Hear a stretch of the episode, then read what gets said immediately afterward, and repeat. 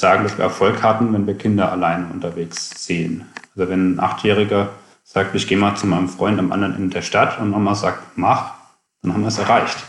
Wenn ich aber dann sage, oh Gott, ich muss dich fahren, das ist viel zu gefährlich, dann sind wir noch auf einem Weg. Das sagt David Grünewald vom Radentscheid Darmstadt. Und auch wenn es uns in dieser Podcast-Reihe vor allem um den Klimaschutz geht, um die Begrenzung des Klimawandels, die Abwendung einer Klimakatastrophe, so kann der Satz doch als Motto für unser heutiges Thema dienen. Es geht um Mobilität, vor allem um Stadtverkehr, aber auch ums Land, um Fernreisen, ein wenig um Gütertransport. Mobilität ist für uns so wichtig und so alltäglich, dass eine Podcast-Folge nicht reicht, die wichtigsten Aspekte auch nur anzureißen. Deshalb fangen wir hier und heute an und machen in der nächsten Folge weiter. Meine Gesprächspartnerinnen und Gesprächspartner geben interessante Impulse, vertreten starke Meinungen und haben auf ihren Gebieten reichhaltige Erfahrungen. Ich hoffe, für jeden sind ein paar Aspekte dabei, die das eigene Denken und die Debatte im Familien- und Bekanntenkreis bereichern können. In dieser Ausgabe hören wir Katja Diel vom Verkehrsclub Deutschland, Katharina Götting vom Institut für transformative Nachhaltigkeitsforschung in Potsdam sowie Dr. Holger Busche, Referent für Energie und Verkehr bei einer Fraktion im Landtag Schleswig-Holstein. Doch vorab ein paar Zahlen. Der gesamte Verkehr ist für etwa 22 Prozent der deutschen Treibhausgasemissionen verantwortlich. Fast die Hälfte davon wird von Autos verursacht. Lkw und Busse machen nur ein Viertel aus.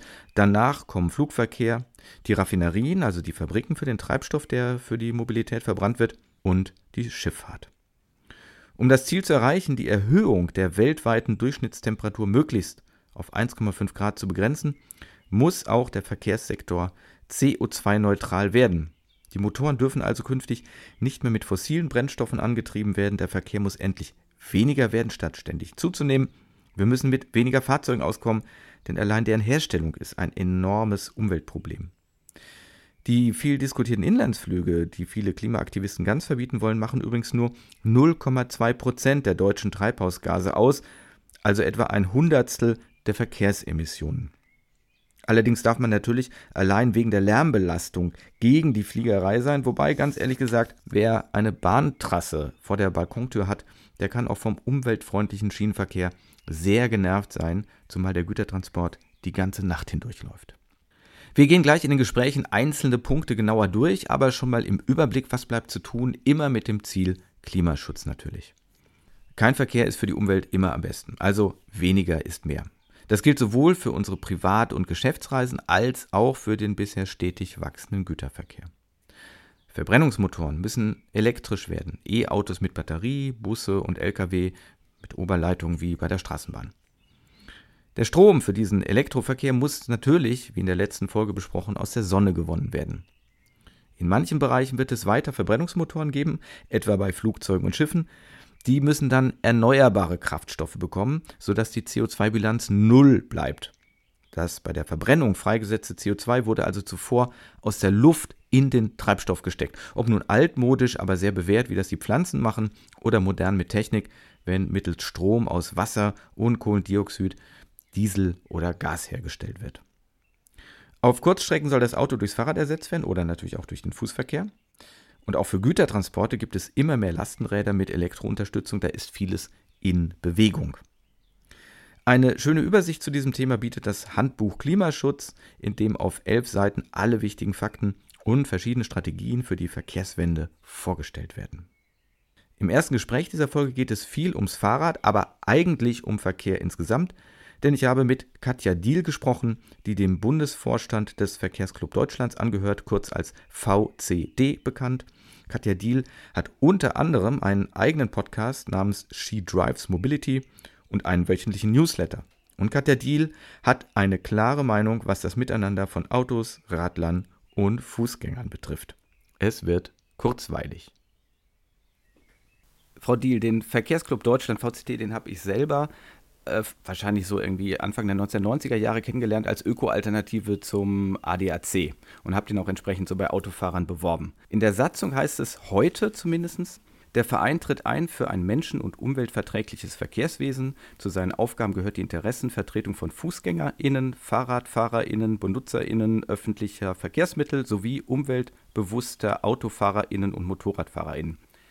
Und zugleich sagt der VCD aber auch auf seiner Website gerade aktuell, die Politik müsse, Zitat, endlich die Weichen für die Verkehrswende stellen, weg vom Auto, hin zu mehr Fußrad, Bus- und Bahnverkehr, weg von fossilen Treibstoffen, hin zur CO2-freien Mobilität. Ist der VCD jetzt doch ein Autohasserverband?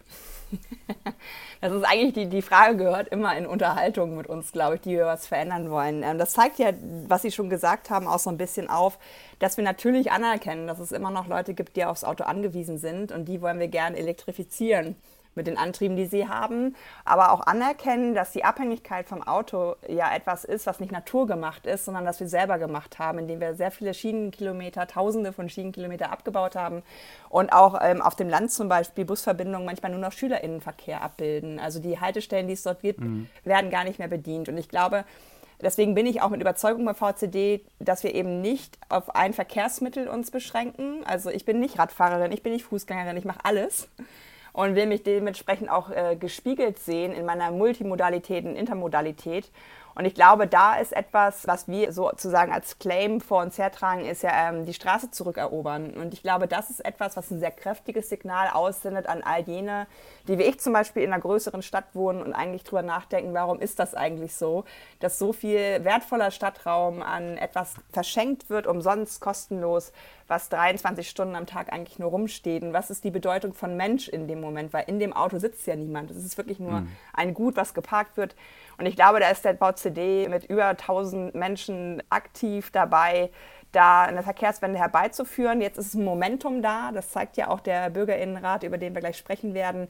Da sind ganz viele Türen weit offen, nicht unbedingt intrinsisch in der Politik, sondern weil es eine Klimakrise gibt, weil es Menschen gibt wie Fridays for Future, die da äh, gesagt haben, wir als die kommende Generation wollen, dass die Erwachsenen jetzt endlich was ändert. Und das ist auf gar keinen Fall ein Autohasserverband, sondern ein Verband, der befreien will vielleicht aus der mhm. Autoabhängigkeit. Aber hat der VCD da selber auch äh, vielleicht einen Wandel durchgemacht und war bei seiner Gründung doch deutlich autofixierter, als er das dann heute ist? Also ich musste zum Beispiel sowas wie Kfz-Schutzbriefe erstmal suchen. Ich dachte, irgendwie war das nicht irgendwie so das Standardangebot da und dann musste ich erstmal gucken, ah doch, das gibt es noch irgendwo, wenn man das dazu bucht.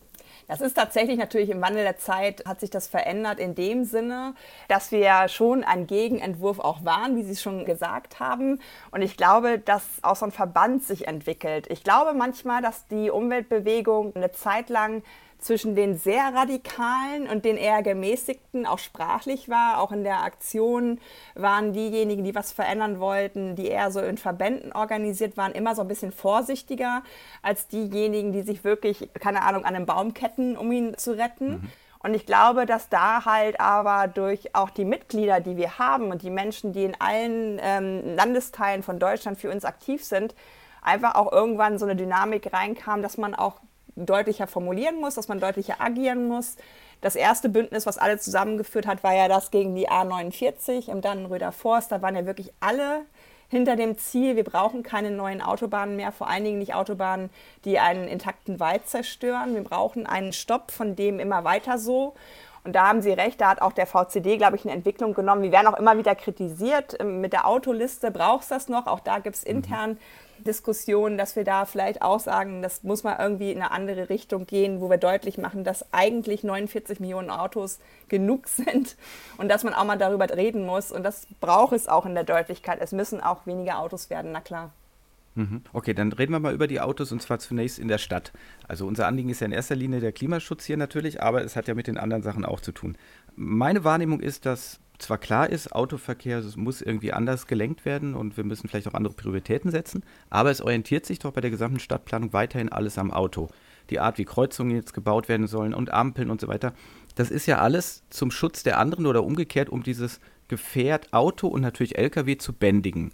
Denn ohne diese motorisierten Geschosse bräuchte es ja alles nicht. Also Fahrradfahrer und Fußgänger brauchen keine Ampeln, keine Verkehrszeichen und so weiter, die kämen miteinander einfach so klar. Jetzt frage ich mich dann eben immer so, ich, ich neige so zu so Grundsatzfragen, warum wir dann nicht diesen Wandel einfach machen und sagen, naja gut, dann dürfen eben Autos und LKWs und was da alles so unterwegs ist, nur so schnell fahren wie Fahrradfahrer. So, Feierabend, dann brauche ich doch nichts mehr, dann, dann läuft doch alles. Kein, nicht Tempolimit-Diskussion, ist 30 möglich irgendwo oder nicht, sondern wir fahren mitten auf der Straße und keiner überholt uns, keiner fährt schneller und alles ist friedlich. Also Sie meinen einfach Fakten schaffen, ohne dass es Gesetze gibt. Hm. Ähm, ich selbst bewege nee, mich. Man kann das auch gerne in ein ganz einfaches Gesetz packen und so alle sind gleichberechtigt oder ja, irgendwie sowas. Das ist genau ein richtiger Stichpunkt. Da, da geht nämlich die Irritation schon los. Wenn ich hm. sage, hm. ich verlange gar nicht äh, zusätzliche Rechte für FußgängerInnen und, und Radfahrende, hm. sondern ich will Gleichberechtigung. Hm. Und dann geht es so los, hm, was heißt denn das überhaupt? Und dann sage ich ja, Flächengerechtigkeit auch was Sie sagten, der, der Maßstab der Geschwindigkeit wieder am Menschen auszurichten, so wie er ja war, als die Städte noch ohne Autos waren. Wir sind vom größten Glück hier in Deutschland in der Zeit vor den Autos äh, in der Städtegründung gewesen. Es gibt echt in, in, in, zum Beispiel in den USA ganz schlimme Beispiele, hm. wie Städte sich bilden, wenn Automobilität treibend ist. Und was Sie ansprechen, äh, schön wäre es, wenn äh, pure Vernunft darf niemals siegen, hat der Tokotronic mal gesungen. Leider äh, siegt die pure Vernunft in der Debatte nicht, weil es sehr emotional ist. Also ich habe zum Tempolimit, ich glaube 36 Argumente mal aufgezeigt, äh, auf Twitter einen Thread gemacht, einen Blogartikel dazu geschrieben, habe es auch bei LinkedIn gepostet. Ich habe heute noch mal reingeschaut. Da sind mittlerweile 600 Kommentare drunter. Und natürlich von den Menschen, die verteidigen, dass wir kein Tempolimit haben, die das mit der DNA, und das ist nicht gelogen, von Deutschland vergleichen, dass es ein Alleinstellungsmerkmal ist, dass die mhm. Leute zu uns fahren auf die Autobahn. Also es ist eine hohe Identifikation mit diesem Tempo. Mhm. Sie haben aber recht, äh, eigentlich ist die Ursprungsgewalt im positiven Sinne von Städten der Fußgänger und die Fußgängerin. Und mhm. der Gruppe nehmen wir ja nicht nur die Geschwindigkeit, indem wir sehr viel schnellere Gefährte haben, sondern auch den Raum. Also hier hm. bei mir in Hamburg-Eimsbüttel brauchen Sie nicht Physical Distancing probieren. Die Gehwege sind mittlerweile so schmal, weil die Autos auf den Parkplätzen der 50er, 60er Jahre stehen und einfach nicht mehr reinpassen. Hm.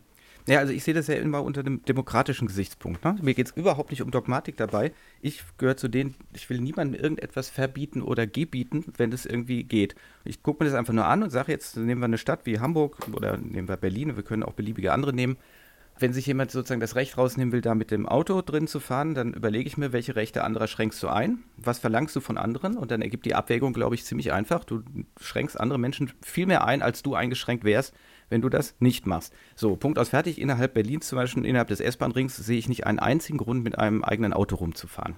Also egal, was ich dazu bislang gehört habe, es ist nicht notwendig. Zur Not gibt es ja sowas wie Taxi oder Hilfsdienste, die fahren werden oder sonst was ich denke, rein unter demokratischen Gesichtspunkten wäre das doch ganz einfach zu sagen, du willst ein Recht, okay, aber du greifst damit so stark in die Rechte anderer ein, dass, wenn wir das einfach mal vernünftig miteinander abwägen, das einfach nicht geht.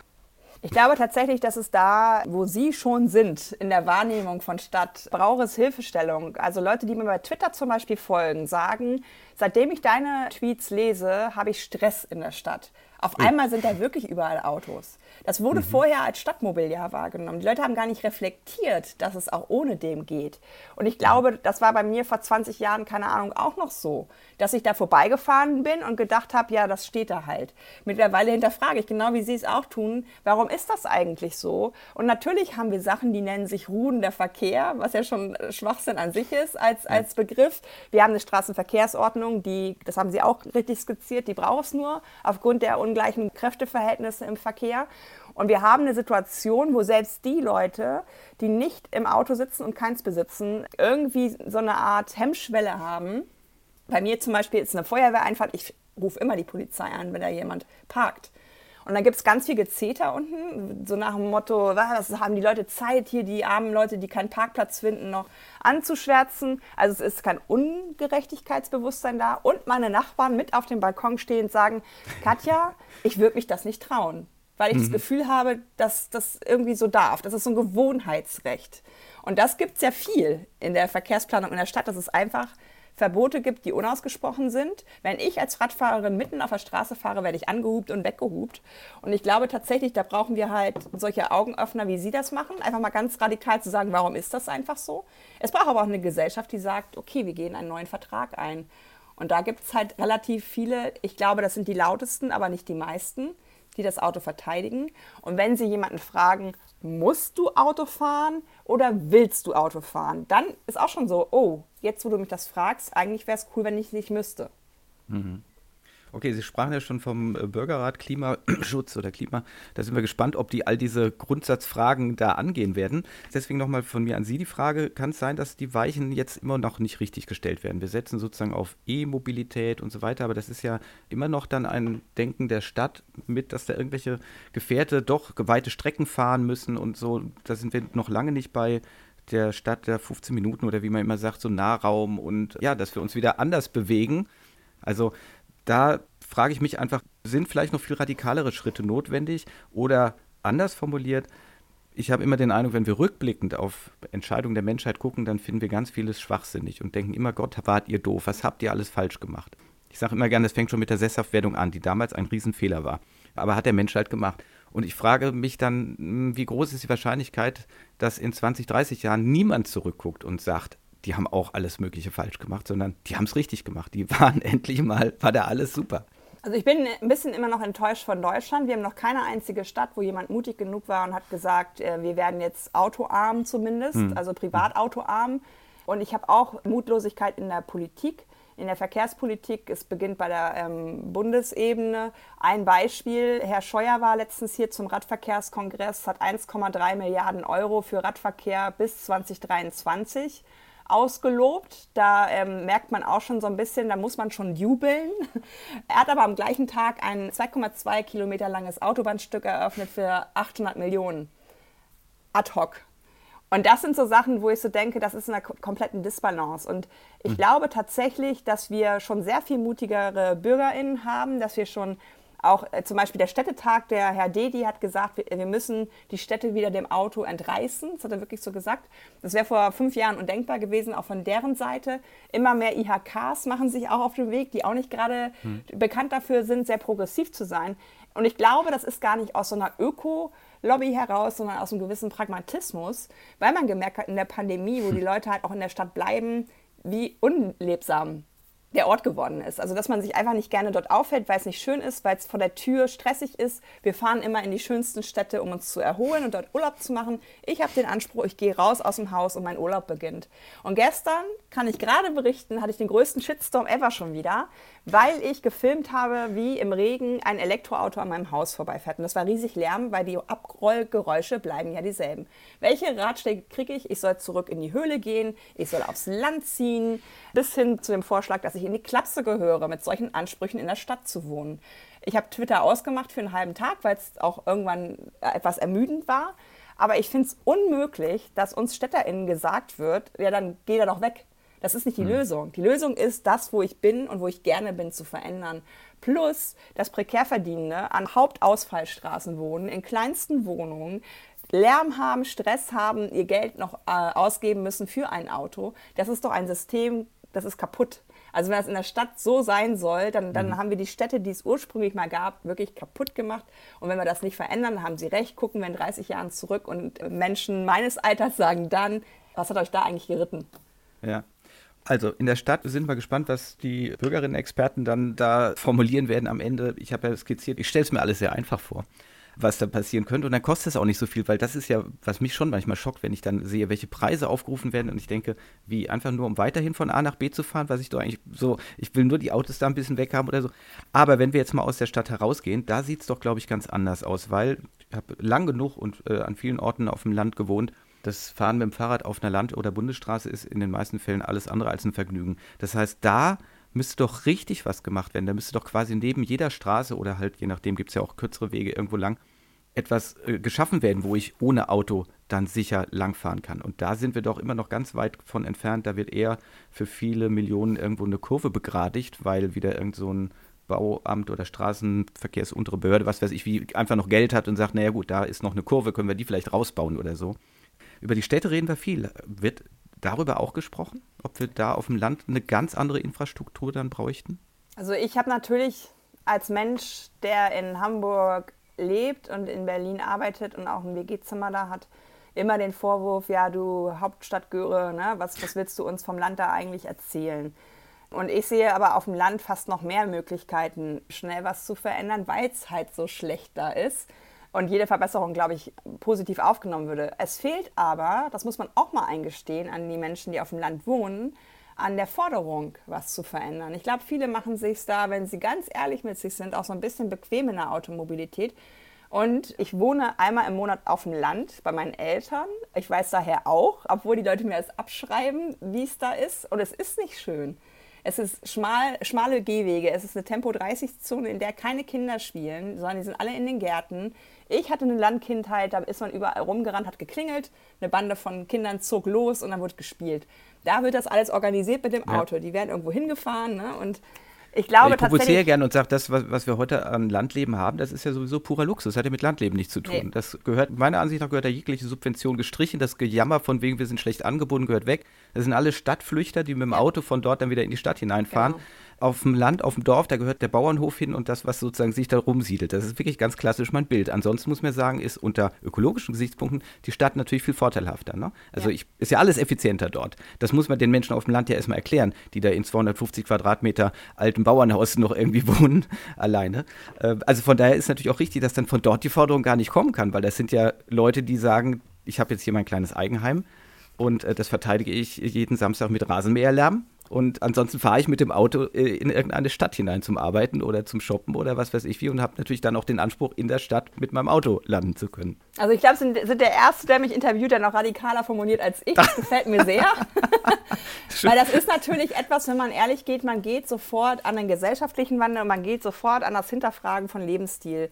Und mhm. ähm, bei meinen Eltern ist jetzt die Enkelgeneration im Erbe, da werden Mehrfamilienhäuser abgerissen und es werden Einfamilienhäuser gebaut. Und da gab es hier in Hamburg den Skandal, dass angeblich, so scharf haben sie es nicht formuliert, aber die Grünen hätten angeblich Einfamilienhäuser verboten. Und da war mhm, ich auch in einer Diskussion. Ähm, der Traum vom Eigenheim, ob das halt in eine klimagerechte Zukunft noch passt. Und natürlich geht es gerade denen, die sich so als Mittelschicht empfinden, die sich nicht als sehr reich empfinden, um eine Verbesserung der eigenen persönlichen Situation, um die Erfüllung von Träumen, die es da auch gibt. Und wenn man ehrlich ist, ist diese Entwicklung aber auch wieder auf den Schultern derjenigen, die nicht gut verdienen, die auch gerade wieder mal im Krankenhaus arbeiten, denen wir ein ganzes Jahr lang jetzt Klatschen gegeben haben, aber keine besseren Löhne. Und die werden aber gleichzeitig immer so ein bisschen als Ausrede genutzt, dass die Krankenschwester vom Land ja ähm, zum Job kommen muss. Die Krankenschwester, mit der ich rede, das tue ich halt, sagt, ich würde viel lieber in irgendwas mich reinfallen lassen nach so einer anstrengenden Schicht und es fährt nicht. Und ich warne auch davor, dass Automobilität auf dem Land ein Versprechen ist, was ewig hält. Oder das sehe ich an meinem Papa, der nicht mehr Auto fahren kann, keine Mobilität mehr hat. Und der müsste meine Mutter um seine Mobilität bitten. Wer will das denn in einem hochentwickelten Land wie Deutschland, in einer 50.000 Seelengemeinde, dass er um Mobilität bitten muss? Und das sind so Sachen, wo ich sage, das können wir nicht eingehen in einer überalternden Gesellschaft, dass da irgendwann Hundertjährige immer noch gezwungen sind, Auto zu fahren, weil es keine Alternative gibt. Und da können wir heute die Weichen stellen. Und da finde ich es total interessant, auch was bei dem Bürgerinnenrat rauskommt, weil die haben ja auch eine andere Betroffenheit als Personen, die sie mitbringen. Ihre eigene persönliche Mobilität. Und äh, in Frankreich weiß ich das, dass viele ganz anders reflektiert haben im Anschluss an diese Tagungen, wie sie unterwegs sind und wie sie selbstverständlich, was Sie ja auch gesagt haben, die Freiheit anderer Leute begrenzen. Denn ich werde immer mit dem Verbot und Katja will was verbieten und dann sage ich immer, fahr mal oder geh mal hier durch mein Viertel und guck mal, wie viele unausgesprochene Verbote mir gegenüber da sind. Die. Leute äh, überholen mich mit weniger als dem vorgeschriebenen gesetzlichen Mindestabstand, weil es anders gar nicht geht. Sie sind aber getrieben, mich zu überholen. Sie haben nicht die Geduld, hinter mir zu bleiben und bis zur nächsten Möglichkeit zu warten. Ich werde angehupt, ich werde touchiert von Seitenspiegeln. Das ist für mich ein Verbot, gesund zu bleiben, zu überleben, whatever. Und das ist sowas, wo ich immer denke, das ist so krass, dass man im Auto sitzend das nicht reflektiert anscheinend. Wir brauchen mehr Leute, die auch andere Mobilität machen, um überhaupt mal zu spüren, wie beschissen Fahrradfahren einfach in der Stadt auch ist und diesen Windschutzscheibenblick mal loszulassen und einfach mal zu erleben, wie es sich anfühlt, so eng zum Beispiel überholt zu werden. Mhm. Letzte Frage wäre dann von mir, wie wir da die Gesellschaft aber zusammenhalten, weil es wird ja die Leute, die einfach einen Porsche geil finden, immer geben. Und bleibt denen dann nur der Nürburgring? Müssen wir noch einen Nürburgring irgendwo bauen oder wie können wir da so einen Interessenausgleich schaffen? Weil es ist ja wahrscheinlich nicht denkbar und auch nicht wünschenswert, dass wir sozusagen alle Menschen umerziehen in irgendeine spezielle Richtung, ne? sondern Menschen sind eben wie sie sind und das, glaube ich, wollen wir akzeptieren. Die Frage ist, wie wird das dauerhaft sein? Also wenn wir zum Beispiel sagen, in der Stadt geht es halt einfach nicht, das macht keinen Sinn, weil das einfach eine, eine, Ungleichheit ist, die da geschaffen wird. Wie ist da die Perspektive? Oder müssen wir die Leute auf was anderes vertrösten und sagen, du, es wird demnächst so komische Flugdinger geben, das ist vielleicht viel toller als mit dem Auto und dann kannst du irgendwo über Meer fliegen oder ich weiß nicht was. Gibt es da so.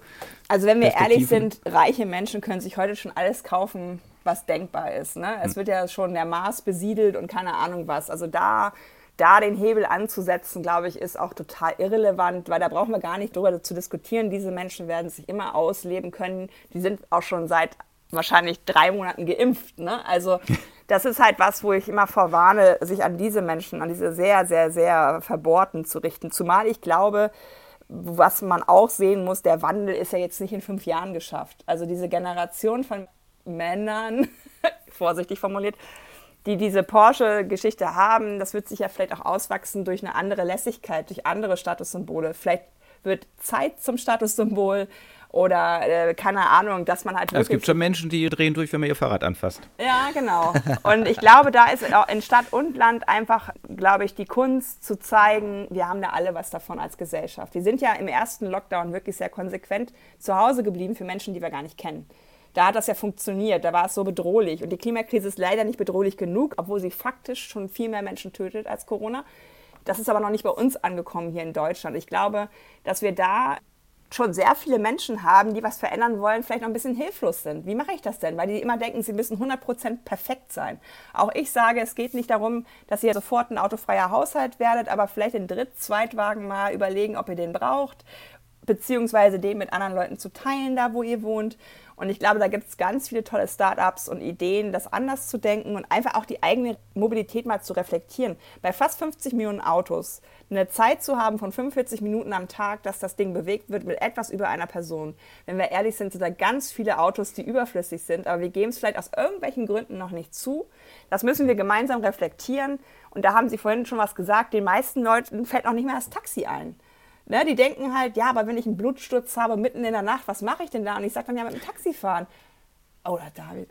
Ne? Also darum geht es halt, da, ja, ja. da zu sagen, du musst auf nichts verzichten, du wirst immer eine gute Versorgung haben, du wirst nicht mehr das eigene Wohnzimmer mit dir rumfahren können, hm. aber du kriegst dadurch 300 bis 400 Euro im Monat frei, weil du dieses Wohnzimmer nicht pflegen musst. Du hast Zeit, weil du keinen Park-Suchverkehr hast. Und Leute auf dem Land können ja gerne auch weiterhin klein und elektrisch fahren. Wenn sie zum Beispiel eine PV-Anlage auf dem Dach haben, ist es doch perfekt. Mhm. Super, Frau Diel, ganz herzlichen Dank. Ich weise natürlich noch darauf hin, dass es von Ihnen jede Menge weiteres gibt, einen eigenen Podcast, Newsletter, Videos. Da kann man sich quer durch den Verkehr hören und sehen. Das ist alles sehr spannend und Sie haben auch sehr viele spannende Gesprächspartnerinnen dort. Also ganz herzlichen Dank, dass Sie uns hier für die Klimadebatte schon einen kleinen Einblick gegeben haben. Vielen Dank für die Einladung. Wer noch etwas mehr über Katja Diel persönlich erfahren möchte, sie war gerade im NDR-Podcast She Likes Tech bei Svea Eckert und Eva Köhler zu Gast. Link in den Show Notes. Um den Fahrradverkehr wird es in der nächsten Ausgabe der Klimadebatte noch ausführlicher gehen. Heute schon mal ein Blick in die Akzeptanzforschung. Katharina Götting promoviert als Psychologin zur Mobilitätswende in Deutschland und speziell in Berlin. Denn dort gibt es seit Juli 2018 ein sogenanntes Mobilitätsgesetz. Entstanden ist es, weil eine Bürgerinitiative Unterschriften für einen Bürgerentscheid gesammelt hatte, mit dem der Fahrradverkehr in Berlin deutlich gefördert werden sollte. Der Senat also die Berliner Landesregierung, hat dann wesentliche Teile dieses Bürgervorschlags in die eigene Politik übernommen, sodass keine Abstimmung aller Bürgerinnen und Bürger mehr notwendig war. In der Folge dieses Berliner Projekts sind aber bis heute über 40 sogenannte Radentscheide auf kommunaler Ebene initiiert worden. Katharina Götting arbeitet für ihre Promotion beim IASS, dem Institut für transformative Nachhaltigkeitsforschung. Sie ist Teil des Forschungsprojektes namens Experi, zu dem neben dem IASS auch die Technische Universität Berlin gehört und das DLR Institut für Verkehrsforschung.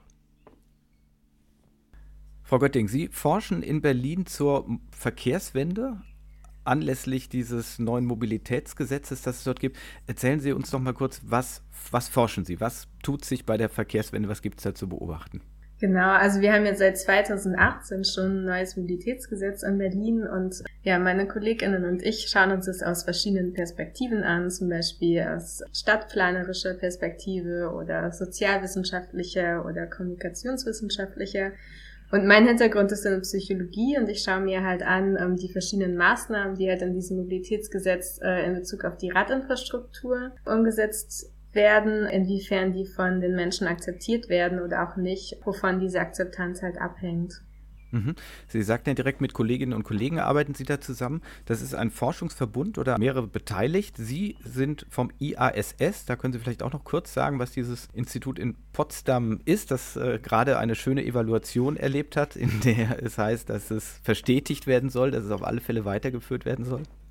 Genau, also der Ansatz vom ISS ist äh, die transdisziplinäre Forschung. Das heißt einmal halt interdisziplinär, das heißt aus verschiedenen Perspektiven von verschiedenen WissenschaftlerInnen wird, werden sich bestimmte Probleme angeschaut und transdisziplinär heißt, dass wir auch ja die Praxis sehr mit einbeziehen möchten, also verschiedene PraxispartnerInnen, ähm, die konkret betroffen sind, wenn es um Transformation oder um Veränderung geht. Mhm. So, und jetzt beobachten Sie also da Veränderungen in Berlin konkret? Was, was kann man denn da beobachten an Veränderungen? Ja, es geht viel langsamer voran, als die meisten, äh, die hinter diesem äh, Mobilitätsgesetz standen oder die das durch den Volksentscheid Fahrrad damals auch vorangetrieben haben, ähm, es sich wünschen würden. Aber jetzt zum Beispiel durch die Pandemie gab es schon verschiedene, also hat es sich sehr viel schneller geändert. Da hatten wir zum Beispiel diese Pop-up-Radwege, die ja auch überall durch die Medien gingen, die halt innerhalb von kürzester Zeit, vor allem in Friedrichshain-Kreuzberg, aber auch in anderen Bezirken ähm, umgesetzt worden sind. Und ja, die wurden auch alle auf Grundlage des Berliner Mobilitätsgesetzes geplant und können jetzt auch bestätigt werden. Aber das war schon so die erste größere und äh, ja schnelle Veränderung. Aber der Anlass ist. war zumindest vorgeblich die Pandemie, oder habe ich das falsch verstanden? Also es sollte um Gesundheitsschutz gehen und da sagte man, jetzt haben wir mehr Radfahrer und deswegen brauchen die auch mehr Platz und die sollen auch genug Abstand haben? Ähm, genau, also das war ein Anlass oder ein Grund, aber genau, die sind jetzt nicht über Nacht- und Nebelaktionen irgendwie geplant und aufgemalt worden, sondern äh, genau dieses Mobilitätsgesetz gibt es halt, wie gesagt, schon länger. Das mhm. heißt, ähm, nach bestimmten Vorgaben, die dort festgelegt werden, ähm, wurden diese Radwege auch geplant und werden dann auch so, dass es den Verkehrsfluss nicht stört und wie auch immer, also nach bestimmten ähm, Vorgaben auch umgesetzt. Mhm. Und konnten Sie da jetzt schon erste Eindrücke gewinnen, was die Akzeptanz genau von solchen Pop-up-Radwegen angeht? Also Pop-up heißt ja, sie sind doch relativ plötzlich da, oder? Werden so, poppen halt auf, werden vielleicht äh, einfach nur auf der Straße mit so Barken abgetrennt und gibt es da schon erste Ergebnisse zur Akzeptanz? Also da haben wir halt eine sehr äh, explorative Umfrage, heißt es, gemacht, also keine repräsentative. Also wir haben jetzt nicht alle Menschen von allen Altersgruppen und so weiter gefragt, ähm, aber da gab es auf jeden Fall ähm, eine sehr hohe Akzeptanz, vor allem natürlich unter den Radfahrenden. Äh, eine geringere Akzeptanz natürlich äh, unter den Autofahrenden. Ähm, es wurde aber auch viel von also einmal hat sich halt äh, die wahrgenommene oder subjektive Sicherheit erhöht und es wurde sich sehr darüber gefreut, dass es mehr Platz gibt, zum Beispiel zum Überholen und so weiter. Aber es gab natürlich auch Irritationen unter den Autofahrenden. Manchmal wurden die auch, weil sie eben nur provisorisch sind, halt nicht richtig genutzt, sondern Autofahrenden ist trotzdem noch als Parkfläche genutzt. Mhm. Und ja, da hat man auf jeden Fall gesehen, dass dieser Platz hart umkämpft ist, denke ich, in der mhm. Stadt. Aber ich glaube, es gab auch eine deutschlandweite Umfrage dazu und da war die Akzeptanz relativ hoch, so um die mhm. 70 Prozent. Konnten Sie denn auch Verkehrsveränderungen beobachten oder ist das nicht in Ihrem Blick? Also ich sag mal, wenn man jetzt zum Beispiel eine Autospur wegnimmt und sagt, die bekommen jetzt die Radler, dann würde ich ja mal erwarten, muss sich doch irgendwas verändern im Verkehr. Ähm, ja, also diese Pop-up-Radwege wurden auf jeden Fall sehr viel mehr genutzt von Radfahrenden. Also es kann natürlich auch sein, dass die jetzt andere Strecken nutzen, also es so Verlagerungseffekte gibt, weil zum Beispiel hier am Cottbusser Damm, es war vorher halt sehr unsicher und das haben, glaube ich, viele Radfahrenden auch genutzt, um umfahren, aber generell war schon sehr hoher Anstieg an der Anzahl von Radfahrenden einfach zu beobachten. Mhm. Was ist denn jetzt das Ziel? Wo soll es hingehen? Ich lese mal aus dem Berliner Mobilitätsgesetz vor, diesen, dieser erste Satz, der ja an sich, ich habe selber einen künstlerischen Fable für lange Sätze, aber ich finde ihn schon relativ nah an der Unverschämtheit. Zweck dieses Gesetzes ist die Bewahrung und Weiterentwicklung eines auf die Mobilitätsbedürfnisse in Stadt und Umland ausgerichteten und dabei Stadt, Umwelt, Sozial sowie klimaverträglich ausgestalteten, sicheren, barrierefreien Verkehrssystems als Beitrag zur individuellen Lebensgestaltung und zur inklusiven Lebensraumgestaltung sowie als unverzichtbarer Bestandteil einer funktionierenden, zukunftsfähigen Metropolregion. Das ist der erste Satz zum Zweck dieses Gesetzes. Kann man das kürzer sagen, was da jetzt passiert? Äh, genau, also es sind eigentlich vier Bereiche, die verändert werden sollen. Das ist einmal halt mehr Radinfrastruktur, sichere Radinfrastruktur und äh, mehr Platz auch für Radfahrende. Dann halt der Fußverkehr soll auch ähm, sicherer werden und einfacher werden. Der ÖPNV, der ist ja hier in Berlin schon relativ am Limit. Also die Kapazitäten soll auch auf jeden Fall ausgebaut werden, damit eben auch Bezirke besser angebunden sind, die vielleicht weiter weg sind, die nicht im S-Bahn-Ring sind. Und dann gibt es noch den Letz das letzte Standbein quasi davon. Das bezieht sich auf die Logistik und den Wirtschaftsverkehr, der auch ähm, klimafreundlicher gestaltet werden mhm. sollte. Und so, dass es halt alles gemeinsam funktioniert und eben nicht mehr, also weg von dieser sehr autozentrierten oder autogerechten Stadtplanung hin zu einer mhm. Stadt, wo sich vielleicht alle Verkehrsteilnehmenden wohlfühlen und sicher fühlen. Mhm. Aber es gibt doch auch die Bestrebung, das Innere dieser Stadt autofrei zu bekommen, oder?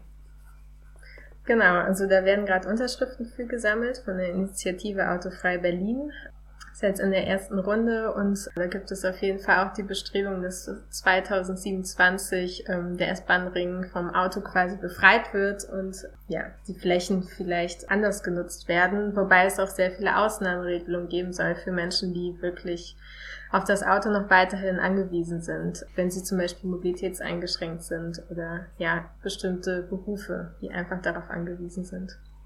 Mhm. Und haben Sie da schon eine Vorstellung, wie die Akzeptanz eines so doch radikalen Vorschlags aussieht?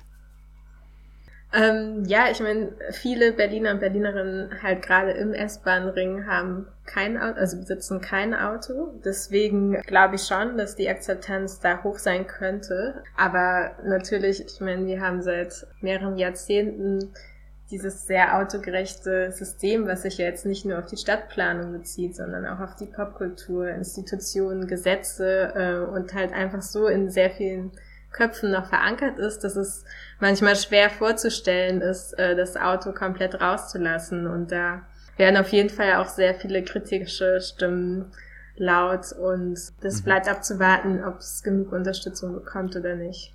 Mhm. Wäre denn nicht sonst so ein erster Schritt zu sagen, wenn äh, wir einfach alle gleichberechtigt behandeln, wenn allen das Gleiche zusteht, dann würde das ja ungefähr bedeuten, dass alle auch nur gleich schnell fahren dürfen, weil es anders gar nicht vernünftig geht. Und dann wären wir doch ganz viele Probleme los. Also die Probleme mit eigenen Radwegen und Radschnellwegen und so weiter, wenn das Auto auch nur 20 tuckern darf, weil da die Radler alle unterwegs sind. Ah, ja, das ist auf jeden Fall eine Idee. Ähm, das wird ja auch viel irgendwie in den Niederlanden praktiziert, also dass da auch quasi das Fahrrad irgendwie Vorfahrt hat und das Auto ist quasi so Gast in der Straße, nennen die das auf den Schildern. Also dass es ja sich anpasst an die Geschwindigkeit von dem Fahrrad. Ich glaube, erstmal muss es natürlich auch überprüft werden, wenn so ein Tempo eingesetzt wird. Also es ist halt schwierig erstmal zu schauen, halten sich da dann auch alle dran. Aber ich glaube, das wurde ja auch damals diskutiert, als dieses Tempo 30 in den ähm, genau in Wohngebieten kam und mittlerweile kann man sich es auch gar nicht mehr anders vorstellen. Also ich glaube, das wird sich einpendeln, aber es gibt ja auch immer mehr E-Bikes, also die auch nochmal so eine andere Geschwindigkeit haben. Die könnten wir irgendwie auch damit eindenken. Und das Platzproblem von parkenden Autos und dem ruhenden Verkehr äh, wird leider durch so eine Geschwindigkeitsveränderung auch noch nicht wirklich verändert. Mhm. Gibt es denn da Mentalitätsunterschiede? Wenn Sie jetzt gerade sagten, in den Niederlanden äh, sieht man das anders. Man könnte sich doch eigentlich vorstellen, die Probleme sind überall ähnlich. Die Leute wollen von A nach B, da gibt es verschiedene Verkehrsmittel für. Ähm, ja, ich glaube, dass dieser Diskurs halt schon viel, viel älter, ähm, wie Mobilität aussehen soll, wie sicher die Straßen sein sollen. Es ist halt da schon in den 70er Jahren passiert, dass sie gesagt haben, ja, es gibt so viele Verkehrsunfälle, ähm, auch mit Kindern ähm, wir möchten halt einfach nicht, dass es so weitergeht. Und damals gab es auch sehr viele Initiativen und sehr viele Proteste und Demonstrationen. Und daraufhin hat sich ja ähm, ja die Infrastruktur so geändert, dass das Fahrrad auf jeden Fall zentraler Bestandteil ist und dadurch ja auch die Mobilitätskultur und das Miteinander. Es gibt zum Beispiel so einen bestimmten Griff, wie Autotüren geöffnet werden in den Niederlanden, dass man automatisch nach hinten schaut und dann Radfahrende. Also es sind so Kleinigkeiten oder wie ich schon gesagt habe, dass sie halt ja mittlerweile wirklich so sind, dass sie locker ähm, Flächen teilen können, auch wenn es nur eine Spur fürs Auto gibt. Also dass fast alle Autofahrenden sind gleichzeitig auch Radfahrende und äh, ja, können sich dann einfach leichter in die Perspektive hineinversetzen und damit auch mehr Rücksicht nehmen, glaube ich. Mhm. Sie haben mir im Vorgespräch gesagt, Sie sind selber passionierte äh, Fahrradfahrerin. Was stört Sie denn beim Fahrradfahren am meisten, wenn wir jetzt nicht an Autos und LKWs denken? Weil das, glaube ich, ist ja schon klar. Gibt es da etwas, wo Sie sagen, das nervt tatsächlich oder das kann selbst mich vom Fahrradfahren abhalten? Oh, das ist schwierig. Also ich meine, einmal sowas sichere Abstellplätze. Also genau, ähm, ich habe halt so ein ähm, altes Rennrad von meiner Mutter, wo so ein sehr großer emotionaler ähm, Wert einfach dran hängt und das äh, soll noch viele Jahre einfach, möchte ich damit noch fahren und ähm, genau, das wäre so ein Grund. Ähm, aber sonst kann mich eigentlich echt wenig davon abhalten. Sie kommen mit dem Berliner Kopfsteinpflaster zurecht, auch wenn es äh, regnet oder Schneematsch liegt? Das stimmt. Regen und äh, Kopfsteinpflaster. Sicherlich keine gute Kombination. Das denke ich auch. Und äh, ja, ganz weite Strecken, also was jetzt so Fahrrad und ÖPNV die Kombination angeht, ich glaube, da ist auf jeden Fall auch noch Luft nach oben, wie das organisiert werden kann ähm, mhm. und wie viel Fläche dafür bereitstellt. Gerade wenn wir auch daran denken, dass ja manche Menschen halt auch mit Lastenrädern unterwegs sind und einfach Kinder dabei haben oder Güter transportieren und das dann in so einem Zug nach Brandenburg kann auf jeden Fall zu Konflikten führen. Mhm. Schön. Frau Göttingen, dann danke ich Ihnen ganz herzlich für diese ersten Einblicke. Ich wünsche Ihnen alles Gute für Ihre Forschung und bin sehr gespannt, was das Ganze dann hinterher ergibt zur Mobilitätswende und der Akzeptanz in Berlin. Und Sie sagten ja auch darüber hinaus schauen Sie dann noch. Ja, vielen Dank für die Einladung auf jeden Fall. Jo, danke schön. Soweit Katharina Göttingen vom Experi Forschungsprojekt in Berlin. Und nun habe ich noch ein etwa halbstündiges Gespräch mit Dr. Holger Busche. Mit ihm hätte ich gern noch ein oder zwei Stunden weiter geplaudert. Gerade mal kompetent über die Eisenbahn nicht mit einem Bahnnerd zu sprechen, ist mir ein großes Vergnügen. Aber mit Blick auf das Zeitbudget unserer Hörerschaft haben wir uns dann doch beschieden und uns eher an einer Problem- und Lösungsskizze versucht, anstatt in die Details zu gehen. Holger Busche ist Referent für Energie und Verkehr bei der Landtagsfraktion der Grünen in Schleswig-Holstein. Herr Busche, unsere Städte sind vom Autoverkehr und LKWs geprägt. Sehen Sie das auch so oder ist es eine Fehlwahrnehmung? Äh, sehen tut man das ganz offensichtlich so, weil man muss ja nur rauszuschauen. Tatsache ist aber auch, dass eine Menge Fußverkehr stattfindet und auch Radverkehr. Über Fußverkehr wird selten geredet, aber jeder Weg beginnt mit dem ersten Schritt. Und auch wenn es der, nur der Schritt zum Auto ist, und insofern mhm. ist der Fußverkehr eigentlich ein sehr wichtiger Teil des städtischen Verkehrs. Mhm.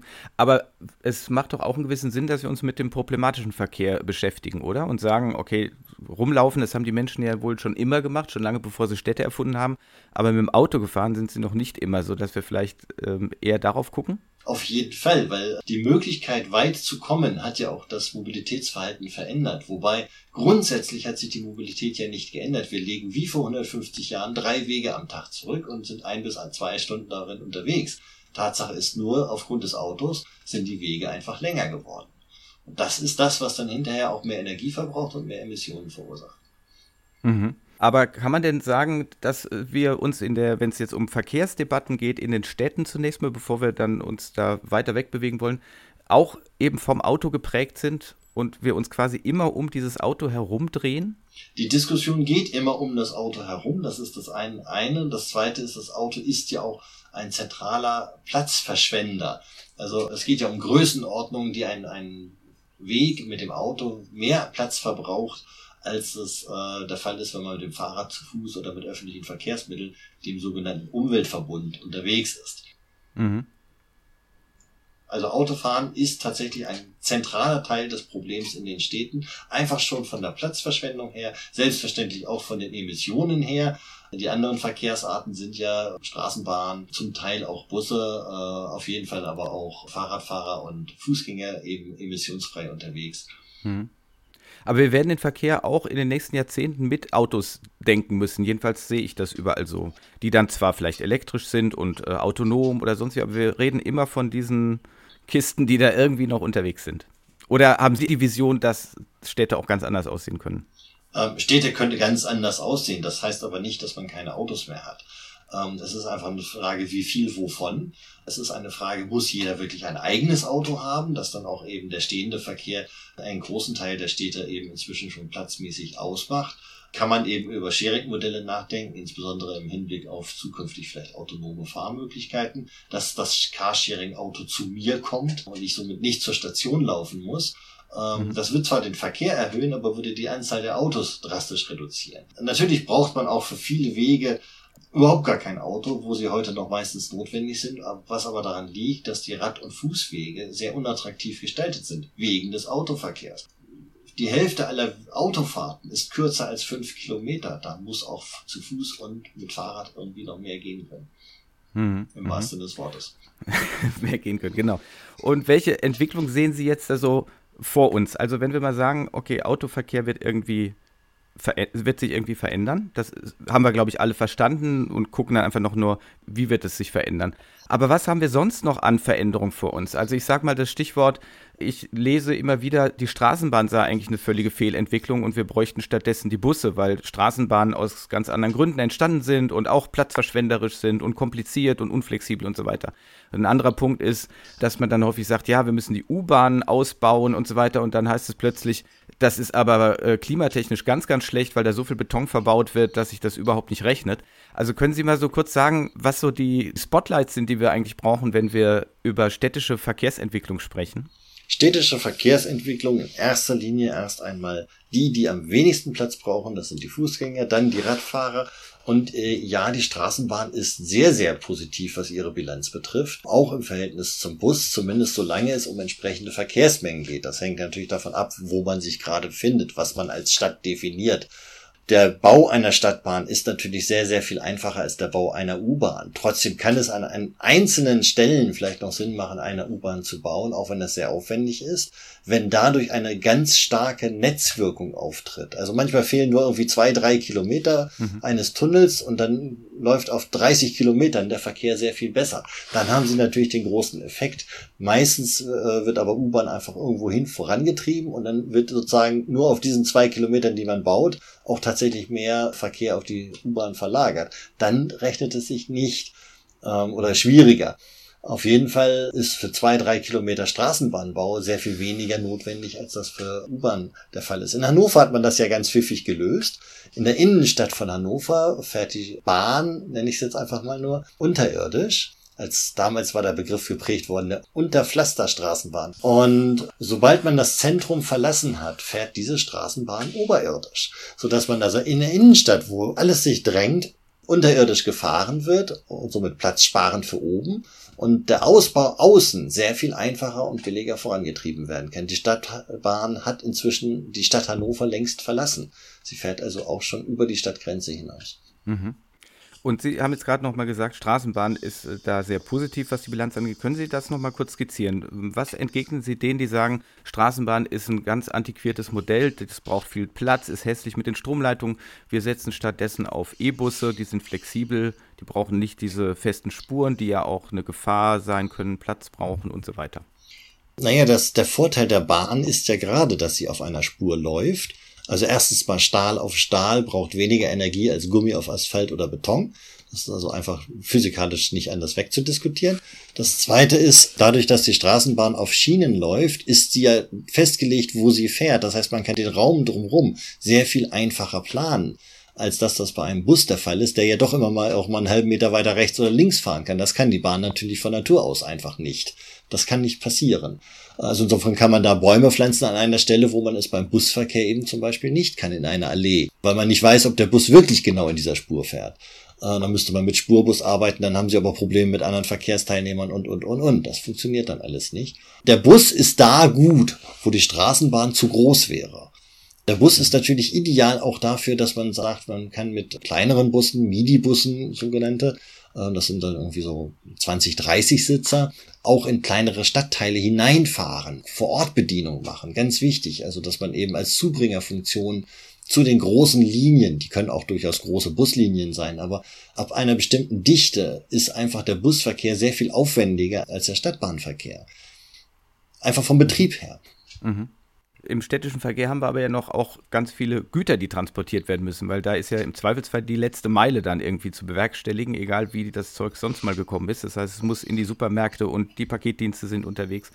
Welche Perspektiven haben Sie uns denn da anzubieten? Was wird sich denn da entwickeln? Werden wir dauerhaft einfach immer die großen LKWs da haben und die ganzen Paketautos, die irgendwo auf den Spuren stehen? Oder gibt es da auch irgendwie eine Idee, wie man etwas ganz anders machen könnte? Also die Drohnen waren mal plötzlich im Gespräch, wo ich immer schon lachen musste, wenn ich mir vorgestellt habe, dass jetzt alles durch die Gegend sucht und kleine Paketchen durch die Gegend treibt. Die Idee, unterirdisch alles durch Röhren zu schießen, gibt es. Ähm, wird sich da noch irgendwas tun oder bleiben wir eigentlich so, wie wir das im Moment sehen?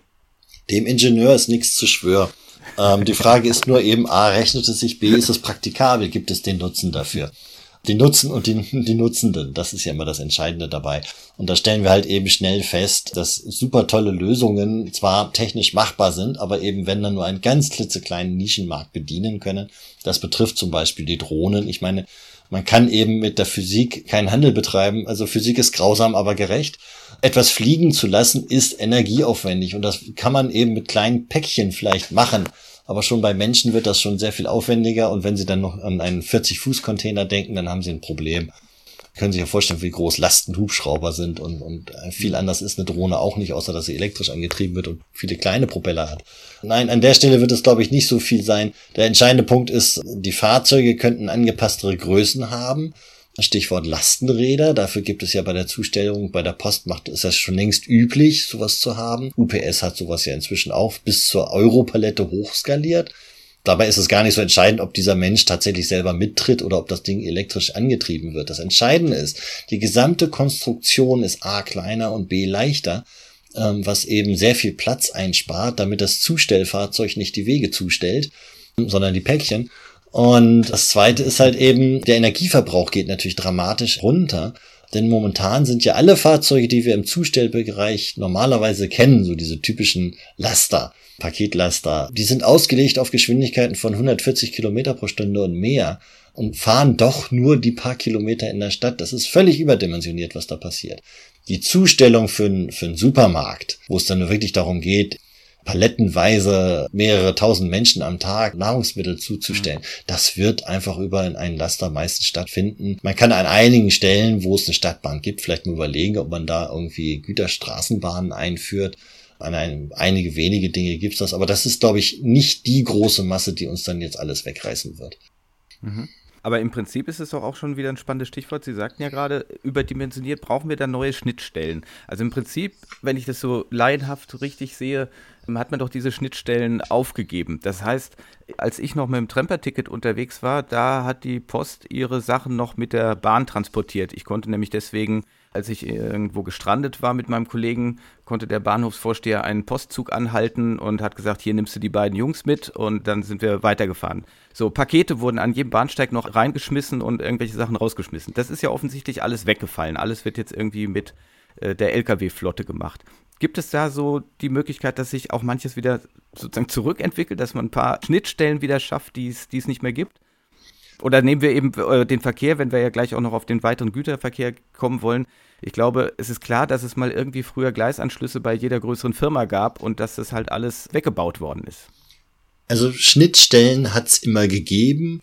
Schnittstellen gibt es immer noch. Ähm, das ist gar nicht so das zentrale Thema. Dieses Postauto oder Zustellfahrzeug ist ja nicht das, was die Post aus München irgendwo abgeholt hat, wenn man jetzt mal woanders ist als in München. Mhm.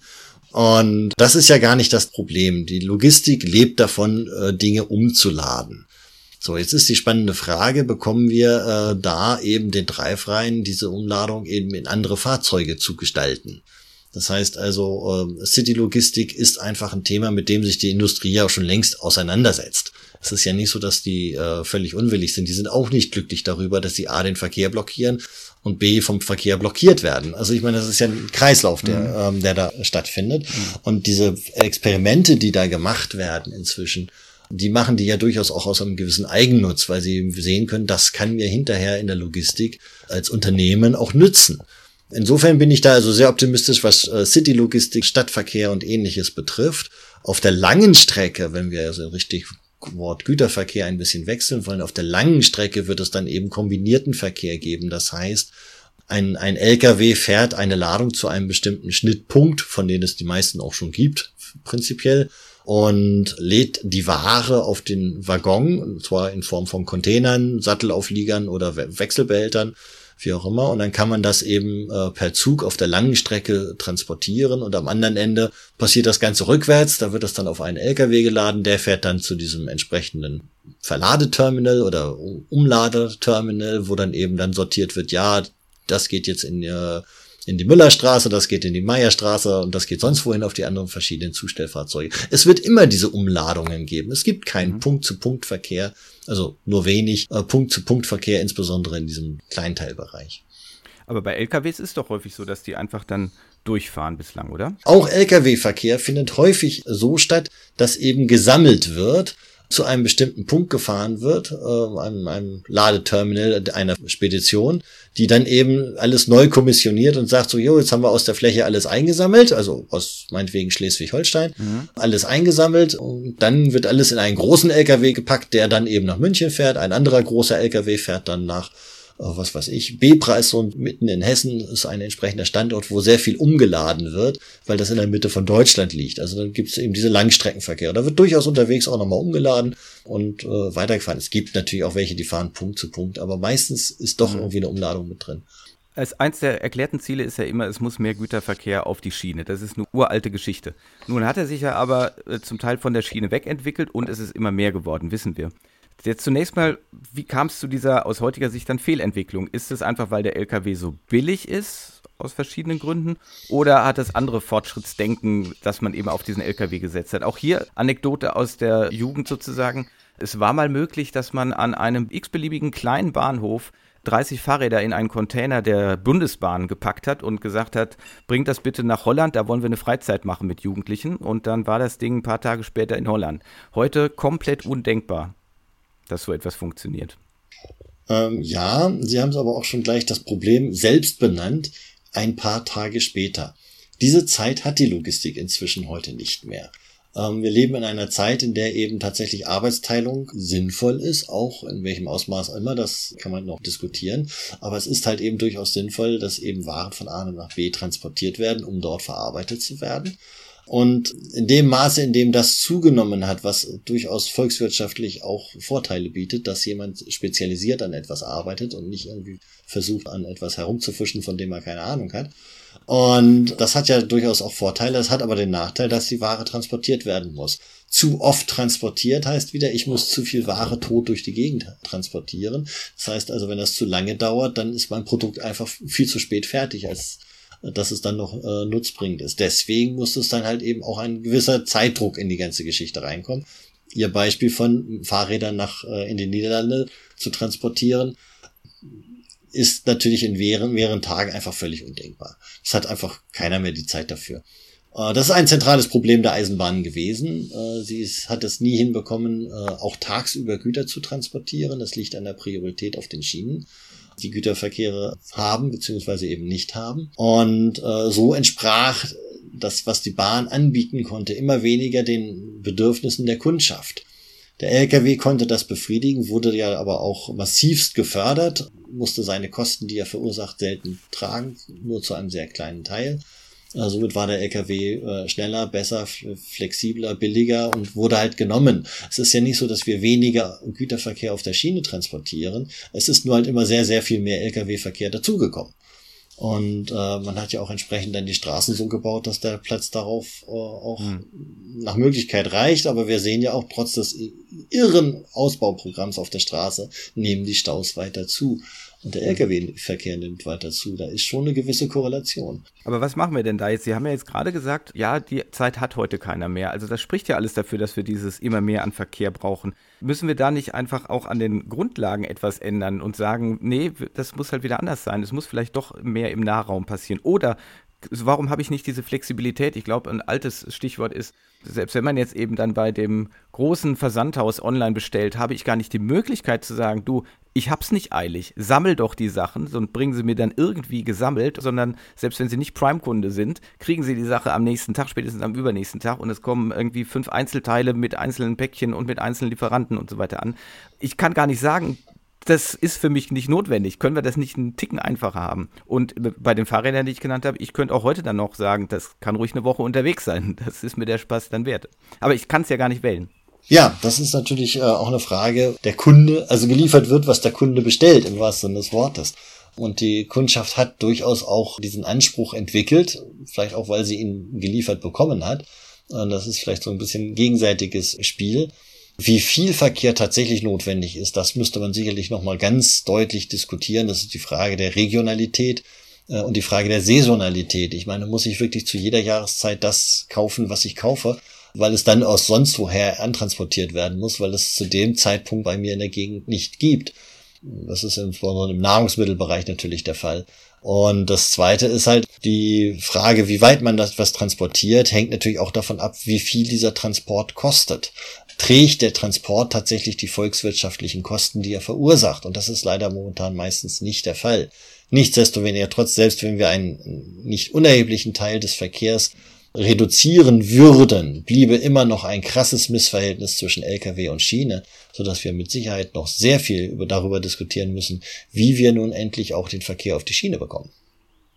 Dann diskutieren wir das. Wie bekommen wir den Verkehr auf die Schiene? Also wir reduzieren erstmal das, was zu reduzieren ist. Ich glaube, das ist auch so ein Grundsatz, ne? weil, also zumindest unter Klimaschutzgesichtspunkten ist natürlich immer die Geschichte, Sie haben das ja vorhin auch im Prinzip gesagt, mit Reifen auf Asphalt. Also überall, wo wir Energie nicht brauchen, sind wir natürlich schon mal besser, als wenn wir uns überlegen, wie kriegen wir klimafreundlich die Energie beschafft und dann irgendwie wieder verteilt. So, aber jetzt bei diesem Thema Gütertransport, der da noch bleibt, wie bekommen wir den stärker auf die Schiene. Ja, also dass wir das alle wollen, ist klar. Dass wir uns fragen, wenn wir auf, sagen, ich sag mal, mit dem ICE an der Autobahn entlangfahren und sehen LKW an LKW und uns fragen, warum sind diese Dinge eigentlich nicht alle irgendwie auf der Schiene? Die Fragen stellen wir uns und die Antwort ist, ja, weil es halt bislang, glaube ich, billiger ist einfach. Es ist definitiv der günstigere Weg, den tschechischen LKW hier langfahren zu lassen. Es ist A, billiger und B, flexibler, C, es geht schneller mit dem LKW. Das ist derzeit einfach so. Das ist aber kein Naturgesetz. Das ist einfach ein, ein, eine Frage der Priorisierung des Verkehrs auf der Schiene. Ähm, wenn Sie eben, wie Sie gerade so schön beschrieben haben, im ICE sitzen und der eben ganz auf schnell gar keine Güter fahren können, weil ne? richtig, das ist einfach ein Massenproblem. Einfach, man hat zwar auch mal Überlegungen angestellt für Express äh, Güterzüge, aber äh, es ist halt eben schon technisch sehr viel anspruchsvoller, mehrere tausend Tonnen zu transportieren mit hoher Geschwindigkeit, als das dann mit einfacher Geschwindigkeit stattfindet. Oder eben ein leichter Zug wie ein ICE im Vergleich zum Güterzug, äh, den kann man auch schneller fahren lassen. Äh, das Problem ist halt im Schienenverkehr ganz besonders, noch stärker als auf der Straße, ist es schwierig, Überholmanöver durchzuführen. Sie können sich das vorstellen, wenn Sie einen Trecker auf der Landstraße haben und Sie fahren mit dem Auto hinterher, dann sind Sie, entweder fahren Sie hinter dem Trecker hinterher und sind sehr ärgerlich, oder Sie drängen den Trecker an die Seite. Und äh, wenn das jeder Autofahrer macht, wenn der Trecker jedes Mal an die Seite fahren muss, äh, wenn ein Auto kommt, können Sie sich genauso vorstellen, dass dieser Trecker nie sein Ziel erreichen wird. Mhm. Äh, oder praktisch äh, erst sehr, sehr viel später. Und das ist genau das, was auf der Schiene gerade stattfindet. Ähm, die Güterzüge kommen keine, tagsüber. Kein neues Problem. Nee, nee, äh, das ist eins der zentralen Probleme, dass die Priorisierung im Schienenverkehr lag immer auf den schnellen Personenfernverkehren. Und äh, dem wurde immer alles untergeordnet. Das heißt also, die Strecken wurden frei gemacht, damit die schnellen Züge schnell fahren können, auch auf Bestandsstrecken. Das hieß, Güterzüge haben tagsüber fast keine Möglichkeit, äh, oder nur im geringen Ausmaße überhaupt irgendwie von A nach B zu fahren. Das heißt, der ganze Tag über, also ich sag mal alles zwischen 5 und 21 Uhr, ist für Güterzüge praktisch Stillstandszeit und wir kommen dadurch auf sehr geringe Verkehrsleistungen, was Güterzüge betrifft. Die fahren nur wenige Kilometer am Tag und das erhöht, weil die Bahn ein Fixkostensystem ist. Also egal wie weit sie fahren, sie haben einen großen Kostenanteil, der einfach gleich bleibt. Und äh, dieser hohe Kostenanteil äh, im Fixkostenbereich führt dazu, dass das, der Transport einfach teuer wird. Wenn die Güterzüge durchfahren mhm. könnten, auch tagsüber und mit guter Geschwindigkeit. Gute Geschwindigkeit heißt Spitze 120 Kilometer pro Stunde, also nichts Rasens. Wir brauchen da keine neuen Strecken für. Im Gegensatz zum Personenverkehr, wenn wir mehr als 200 fahren wollen, brauchen wir neue Strecken. Und das kann der Güterverkehr dann leisten. Und wenn ein solcher Zug 1000, 1500 Kilometer am Tag zurücklegt, dann kostet er auch fast nichts mehr pro Kilometer. Mhm. Mhm. Und wie kriegen wir dieses Problem gelöst? Wie gesagt, ich glaube ja, das ist ein uraltes Problem oder wir wissen das schon lange. Ähm, mal ganz abgesehen davon, dass die Bahn das Problem ja auch mit dem Personenverkehr hat. Also auch dort ist ja die Standardansage, dass die Verspätung leider darin gründet, äh, in der Verspätung eines vorausfahrenden Zuges. Und man sich immer denkt, okay, jetzt haben wir es langsam mal begriffen. Irgendwann kann doch die Bahn auch kapieren, dass man offensichtlich mehr solche Ausweichstrecken braucht, dass eben meinetwegen der verspätete ICE dann einfach mal kurz zur Seite muss, damit ein anderer nicht auch Verspätung aufbaut und so eine ganze Kettenreaktion Reaktion entsteht. So laienhaft gesagt. Also ich glaube, diese Probleme sind ja alle bekannt. Woran liegt es denn? Ist es wieder die Politik, die hier zu träge ist? Das Verwaltungsrecht, dass man irgendwie eine weitere Strecke nicht gebaut kriegt? Fehlt es am Geld? Woran liegt es denn? An einer Kombination aus allem. Ähm, äh, es ist halt einfach, die Schiene ist völlig in, unterdimensioniert, was die Infrastruktur betrifft. Das ist sicherlich richtig, aber das werden wir auch, ich sag mal, in den nächsten drei Jahren auch nur an ganz kleinen Stellen noch ändern können. Wir kriegen nicht das Netz gebaut wie in Japan, wo wir dann natürlich auch traumhafte Pünktlichkeitswerte haben, wo es ein großer Skandal war, als ähm, die durchschnittliche Verspätung des Shinkansen von 24 auf 36 Sekunden stieg im Schnitt. Das war ein großer Skandal. Da würden wir hier in Deutschland doch nur träumen können von. Also man muss als erster Schritt aus meiner Sicht äh, dafür sorgen, dass die Züge, ich sag mal, mit durchschnittlicherer Geschwindigkeit fahren. Also die Schiene ist immer ganz stark in dem Moment, wo alle Züge die gleiche Durchschnittsgeschwindigkeit fahren. Und äh, das heißt also, äh, man muss zusehen, dass die Regionalexpresszüge, die unterwegs ja äh, ab und zu mal halten, dass die das möglichst schnell tun können. Hohe Beschleunigungswerte, kurze Fahrgastwechselzeiten, das ist eine Frage der Anzahl der Türen, der gleichen Bahnsteighöhe mit, der, mit dem Wageninneren, dass man da nicht stolpern muss und, und ähnliche Dinge. Da muss man erst tun, das wird auch zum Teil ja auch schon gemacht. Das zweite ist, die Güterzüge müssen dann auch wirklich äh, sagen, so jetzt fahren wir auch wirklich 100, 120 Kilometer pro Stunde. Und dann muss man aber auch dem äh, ICE dann mal sagen, wenn wir so ein Problem haben auf verschiedenen Strecken, dann muss man auch mal sagen, okay, dann muss dieser ICE jetzt mal eben nicht volle Geschwindigkeit fahren, sondern er muss etwas langsamer fahren. Er kann ja dann das nutzen und sagen, ich halte zwischendurch auch nochmal. Also ein Beispiel wäre von Hamburg nach Hannover. Solange wir dort ein solches Kapazitätsproblem haben, könnte man sich ja durchaus vorstellen, dass so ein ICE auch in Celle-Uelzen-Lüneburg hält, um sich dann mehr Platz zu verschaffen für andere. Interessanterweise finden ja auch die meisten Fahrten im Regionalverkehr statt, von der Entfernung her. 35 bis 100 Kilometer oder auch bis 250 Kilometer, es wäre solcher Verkehr sehr attraktiv. Das würde die Takte für diese Verkehre ja automatisch sehr stark erhöhen, sodass die meisten Fahrgäste zwar langsamer fahren, aber schneller ins Ziel kommen. Und das ist ja das, was mhm. zählt. Ich will ja schneller ins Ziel kommen und nicht mhm. unbedingt schnell fahren. Genau. Wie sind wir jetzt da aufgestellt? Wie sind wir da auf dem Weg? Das klingt so logisch, was Sie gerade sagen. Also gehe ich davon aus, das weiß man in der Bahn, das wissen die Verkehrspolitikerinnen und Politiker. Was tut sich denn da jetzt? Oder woran, woran hängt es noch? Es ist ja, letztendlich geht es ja wahrscheinlich auch um Verteilungsfragen, Machtfragen, Geldfragen, so diese üblichen Geschichten. Sind da die großen Wirtschaftsgiganten, die da unterwegs sind, so wie immer geflaxt wurde, dass eben äh, Daimler, BMW und VW äh, quasi im Verkehrsministerium sitzen und die Verkehrspolitik Deutschlands bestimmen? Das ist natürlich äh, eine interessante Frage. Äh, manchmal würde ich da auch gerne Mäuschen spielen, das stimmt. Aber es ist natürlich auch so ein bisschen darin begründet, dass die Idee, schneller zu fahren, irgendwie so ein bisschen auch im Menschen steckt oder vielmehr im Manne und es immer die Lösung gesucht wird, alles zu beschleunigen, anstatt es zu harmonisieren. Das ist äh, also vielleicht auch einfach tatsächlich ein, ein psychologisches Problem nach wie vor. Wir rennen den falschen Zielen hinterher an diesem Punkte. Und die Erkenntnis ist, glaube ich, auch noch nicht überall wirklich so gereift, als dass wir das wirklich sagen könnten. Das, das wissen wir alle schon. Jeder weiß, dass die Kapazität da, davon abhängt, also im Fachbereich zumindest, dass äh, wie harmonisch die Züge fahren. Aber wem wollen Sie erklären, dass jetzt auf einmal der schöne, schnelle Zug doch langsamer fahren soll? Oder einfach nur noch mehr Hälte bedienen soll? Also ein Hamburger, der nach München fährt, dem zu erklären, dass sein Zug in Zeller halten soll, das ist nicht einfach. Ja, aber fehlt es uns hier nicht vielleicht dann dementsprechend auch einfach an der Demokratie, also sprich an der, der gemeinschaftlichen Beratschlagung aller, beziehungsweise ich bin ja eben der Freund der aleatorischen Demokratie, der Losgruppen, die das dann stellvertretend für alle machen. Also konkret zur Bahn gesprochen, ich habe den Eindruck, dass die Bahn mal ganz unabhängig von ihrer rein formalen äh, Unternehmensform, ziemlich tun und lassen kann, was sie will. Also jedenfalls ergeben das regelmäßig meine Rückfragen bei der Pressestelle. Das heißt, wie sie die Preise gestaltet, wie sie dies und das und jenes macht, kann das Unternehmen Deutsche Bahn wohl ziemlich selbstständig machen. Also ich weiß, Nahverkehre, Regionalverkehre werden bestellt und so, aber wenn wir darüber reden, kann es sein, wenn Sie auch sagen, man rennt da dem falschen Ziel hinterher, dass das einfach zwischen einem Unternehmen wie die Bahn sehr autonom festlegen kann, was da ihr Ziel ist und ob sie jetzt lieber ein bisschen schneller ist oder ob sie lieber einen attraktiven Showbahnhof irgendwo hat, anstatt in der Walachei äh, zu bedienen? Also offiziell ist die Bahn dann natürlich absolut selbstständig und es wird auch gerne immer wieder betont. Nichtsdestoweniger trotz ist natürlich der Eigentümer der Deutschen Bahn AG der, die Bundesrepublik Deutschland. Das heißt also, es finden da natürlich dann auch schon bestimmte Prioritätensetzungen seitens der Politik statt. Das ist jetzt nicht so, dass das Bahnunternehmen von sich aus irgendwie macht.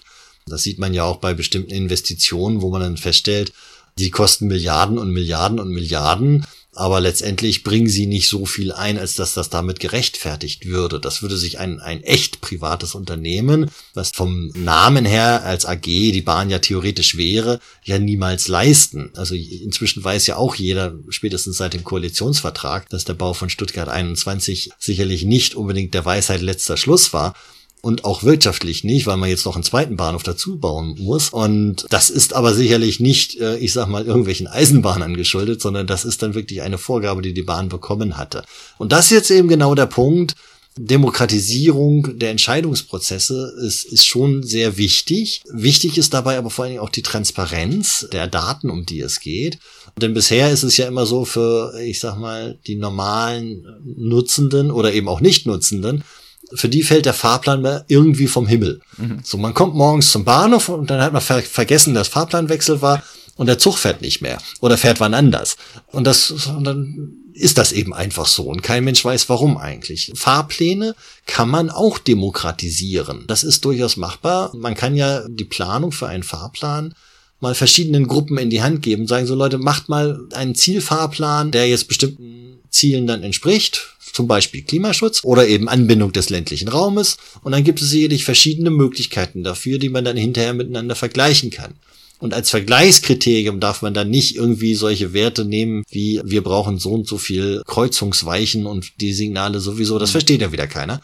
Sondern man kann aber das auf runterbrechen, und das ist äh, ja auch schon mal berichtet worden, auf Personen, also wie viele Leute fahren mit, wie weit fahren sie mit, das ist ja ein Unterschied, ob dann die Leute nur von B nach C fahren oder von A bis D, dann kann man auch sehen, wie viel CO2 reduziert das dadurch, dass Straßenverkehr auf die Schiene verlagert wird und wie viel Stunden Reisezeit erspart das. Beziehungsweise das Ganze kann man natürlich auch für den Güterverkehr machen, Tonnen, Tonnenkilometer, ähm, Stunden Lieferzeit und was weiß ich was.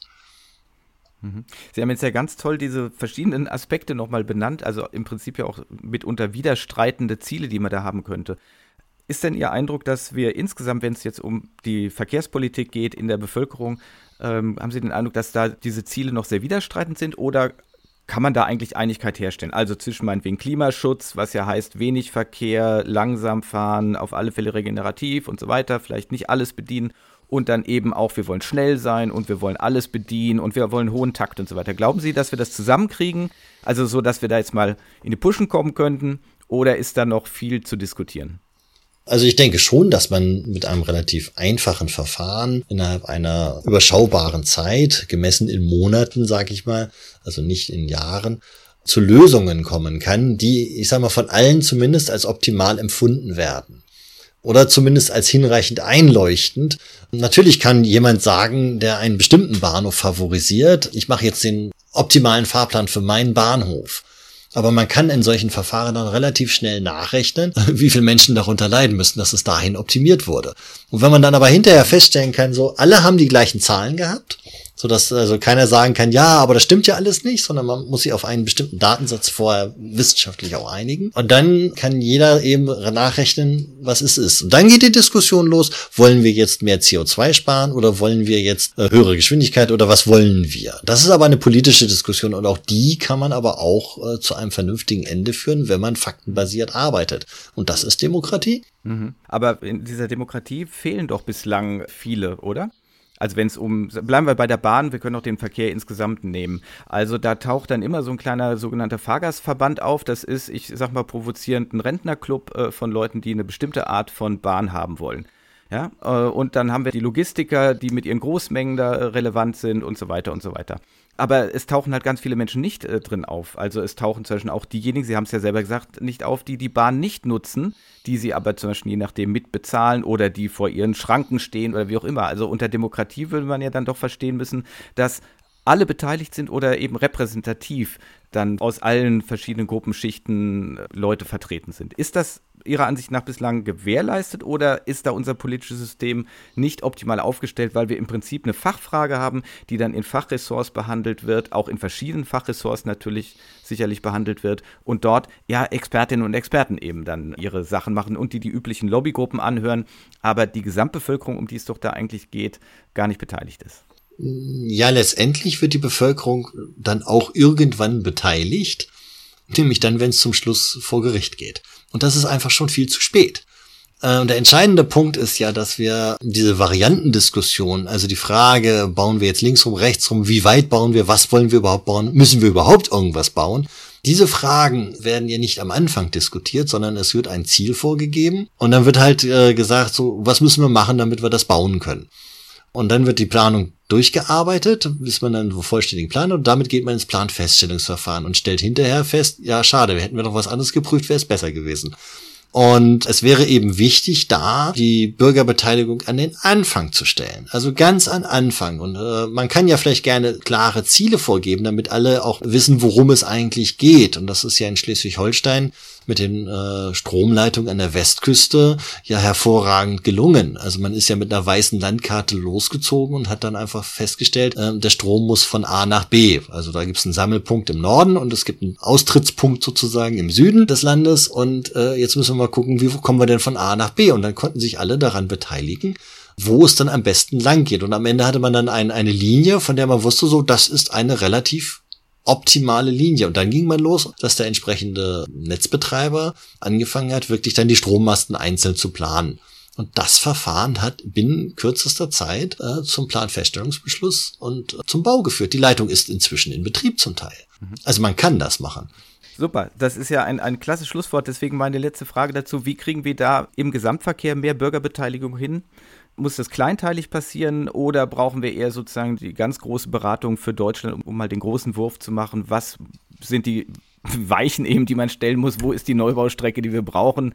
Und was brauchen wir auch nicht? Oder welche Ideen können wir vielleicht auch einfach mal ad acta legen, damit nicht immer wieder das Gleiche diskutiert wird? Was ist da unter Gesichtspunkt der Bürgerbeteiligung Ihrer Ansicht nach noch zu tun? Also als erstes muss man die Maxime sozusagen sich überlegen. Takt schlägt Tempo, sage ich immer gerne. Denn wenn man sich am Anfang eilt, braucht man hinterher länger.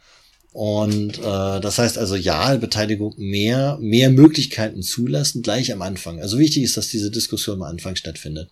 Und dann in die Planung später einzusteigen, zu sagen, so jetzt haben wir uns irgendwie so einen Fahrplan vor Augen, im wahrsten Sinne des Wortes, und den können wir dann versuchen umzusetzen. Und dann wird es halt eben aber feststellbar sein, die Leute werden dann auch kommen wenn sie sehen, wir werden ernst genommen, wir kriegen die Daten, es wird jetzt hier nichts verheimlicht, ähm, sondern es wird alles bereitgestellt, dass man das machen kann. Da kann man so Work-Sessions machen oder wie auch immer das dann heißt, ähm, irgendwelche Gruppensitzungen. Da wird es schon entsprechend Leute geben, die sich engagiert daran beteiligen. Das muss man dann auch gut moderieren natürlich.